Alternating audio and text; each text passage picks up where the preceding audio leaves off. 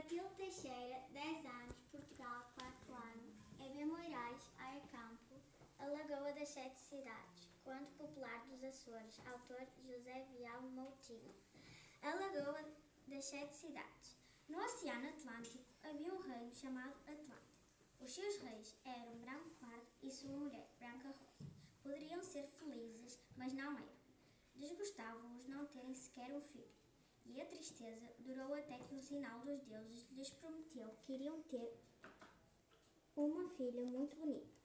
Porém, os deuses impunham uma condição: a de eles só a verem quando ela cumprisse 20 anos.